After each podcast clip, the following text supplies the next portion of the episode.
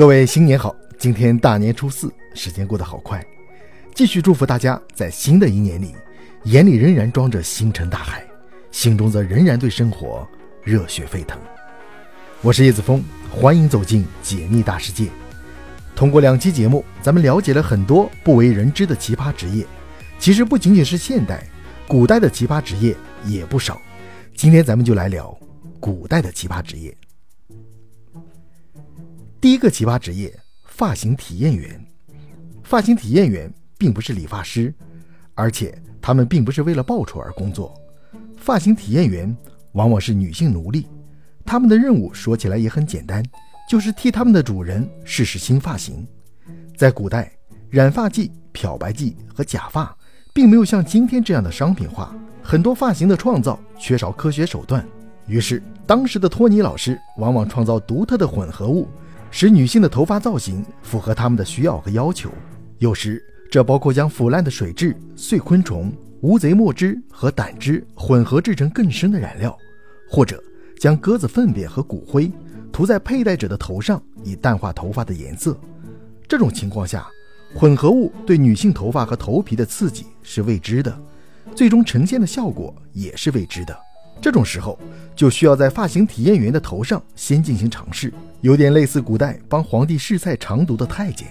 另外，如果主人缺了头发，他们就得剃掉自己的头发，为主人做一顶假发。第二个奇葩职业叫做个人护理专员。首席护理专员是一名男性仆人，被指派协助英国君主处理如厕需求。这不像清洁那么容易，这名专员需要随身携带毛巾。脸盆和装着水的便携式五斗柜。通常，这些护理专员都要非常忠于自己的职责，以至于他们还要监测君主的大便情况，以便告知宫廷御医，来确保君主的身体健康。这意味着他们需要详细掌握君主的用餐时间，并大致推测君主何时需要上厕所。他们还会帮助君主脱衣服，以便上厕所。当然，还要帮助君主清洁便后的身体各部位。这个职业比较类似于咱们上次聊过的臀部清洁师。第三个奇葩职业，王子的替罪羊。替罪羊这个角色在古代是一件不值得羡慕的工作，硬要说的话，属于一种长线投资。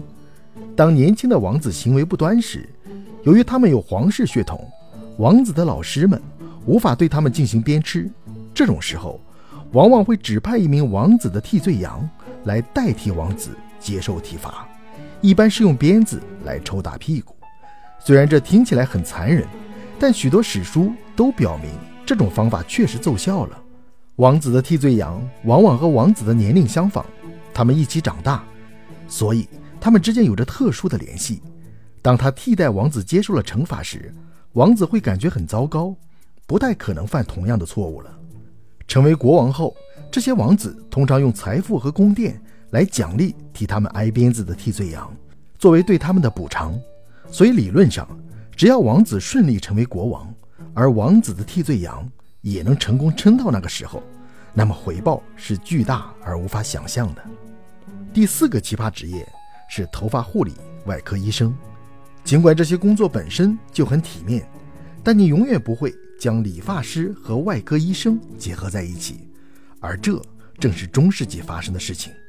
我认为可以称之为托尼老师 Plus，头发护理外科医生熟悉理发相关的一切基础知识，包括剪发、剃须和洗头，但也会外科手术的一些基本操作。没错，有人可以理发的时候顺便来拔牙。当时的人们已经坚信时间就是金钱，人们认为美发师已经知道如何小心处理刀具和剃刀这些尖锐的物体。那如果他们可以在头发上做到这一点，那么他们应该也可以在医疗程序中做得很好。头发护理外科医生进行的一些常见的小手术，包括截肢、尿液分析、拔牙、放血和其他针对身体四肢的小型手术。拿着手术刀的托尼老师，这画面你敢想吗？第五个奇葩职业是呕吐物收集者，这绝对是最让人厌恶的职业之一。呕吐物收集者的工作正如其名，在罗马时代，皇室成员爱吃到想吐的地步，以求吃得更多，这成为了一种普遍的做法，以至于罗马人甚至都懒得离开房间去呕吐，取而代之的是，出现了呕吐物收集者这种职业。他们携带专门用于收集呕吐物的碗和其他工具，四处收集呕吐物。有的时候，饭桌上人多，用于呕吐的盘子不够，人们就吐在地上。呕吐物收集员的工作是清理地板上的所有呕吐物。包括桌上碗里的呕吐物，突然觉得罗马人是不是就是吃播的鼻祖啊？毕竟吃了又吐这种事，他们早就在做了。第六个奇葩职业是水蛭采集者。在中世纪，欧洲盛行放血疗法，水蛭被用于许多被误导的医疗程序。医护人员将水蛭放在身体的某些部位，作为自然放血的一种形式。对水蛭的大量需求。催生了水蛭采集者这种职业。既然成为一种职业，那显然收集水蛭并不是一件容易的事情。这些水蛭采集者不得不找到水蛭通常生活的沼泽水域，并使用某种诱饵来吸引水蛭，以便于收集。虽然一些水蛭采集者使用马腿等动物的肢体作为工具，但大多数人使用自己的腿来作为更实惠的选择。水蛭一旦附着，就很难去除。必须让它们吸血约二十分钟后，吃饱后的它们才能被去除。这意味着，你收集的水蛭越多，到一天结束时，你流失的血也就越多。这还没有考虑水蛭可能会传染给你的一些疾病。这些因素让采集水蛭成为一项费力且具有潜在危险的工作。水蛭和这些捕捉它们的中年女性一样，在那个时期非常重要。那时的人们相信。水蛭真的可以从身上吸出疾病，像不像之前的一段时间，养生专家们告诉大家，生吃泥鳅可以去虚火等食疗养生理念呢？可悲的是，居然真的有人尝试，而且身体孱弱的老年人居多。第七个奇葩职业是花衣魔笛手，也就是捕鼠人。捕鼠人是另一个不幸的动物相关职业，出现于19世纪。由于老鼠是当时整个欧洲传播的许多疾病的罪魁祸首，捕鼠人的工作就是捕捉并处理它们，以减少疾病的发生。通常，捕鼠人会同时堵住几个老鼠洞，只有一个除外。然后，他们就等在这个洞口外面，尽可能多的收集老鼠。从减少疾病和防止食物损坏的角度来看，捕鼠人在19世纪的欧洲非常重要。虽然捕鼠人的工作非常重要。但他们的社会地位极其低下，通常被公众看不起。他们的工作被认为是肮脏的，其他人害怕从他们那里感染疾病，因为他们每天都与老鼠接触。幸运的是，奖励通常可以弥补社会效应。那些捕捉老鼠特别厉害的人，比抓老鼠少的人挣得多得多。此外，捕鼠者还有一个很少有人讨论的额外收入来源。有时，富人对老鼠非常感兴趣，以至于他们需要买一只老鼠来当做宠物饲养。城里最好的捕鼠人会把最漂亮的老鼠卖给富人，让他们玩得开心。原来，从19世纪开始，人类就开始把老鼠当宠物养了。第八个奇葩职业叫叫醒服务人员，我们称之为闹钟侠。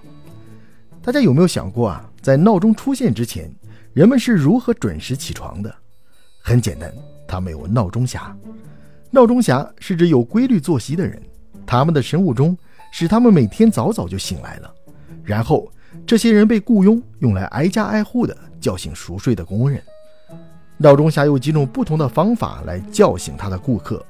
如果客户住在房子的一楼，敲窗户最容易；如果他们住在顶楼，闹钟侠要么用长棍子或扫帚。来敲他们的窗户，要么从烟囱里往窗户里射豌豆来叫醒他们的客户。第九个奇葩职业，专业放屁的胀气主义者。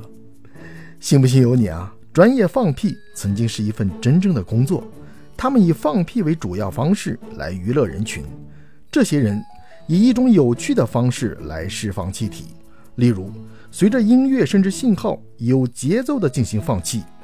这群表演者。被称作放屁师，大部分从事这个行业的人都患有肠胃胀气症。不过不知道他们是因为这个职业才患病，还是因为患病才从事这个职业。圣奥古斯丁曾这样描述肠胃胀气症患者：他们拥有控制肠道的力量，可以随意的连续排出气体，因此产生了歌唱的效果。十二世纪的一位明星放屁师罗兰，就靠着跳跃、吹口哨和放屁的绝活，把国王和王室逗得哄堂大笑。他每年都会在亨利二世的宫廷演出。几年后，亨利二世赏赐他三十英亩的土地和一处用于娱乐的巨大庄园。另外，这个职业并非欧洲独有，在日本的江户时代也出现了一些职业放屁表演者。最出名的一位，有着一个十分华丽的艺名——降雾花开男。他能够用屁模仿出各种声响，比如说鞭炮和鼓声，甚至是鸡鸣和狗叫，也能用放屁表演出歌舞伎中最受欢迎的一幕。他还自带拿手绝活，一边前翻滚，一边嘟嘟的放屁，以此来模仿水车。惹得在场的观众无一不发出惊叹声。很明显，在古代有极其有趣和恶心的职业，尽管今天仍然存在一些奇怪的职业，但我们仍然有幸生活在一个科技和文明如此发达的时代，再也不需要这些奇葩的职业了。我的本职工作呢是一名老师，那大家呢？拜拜。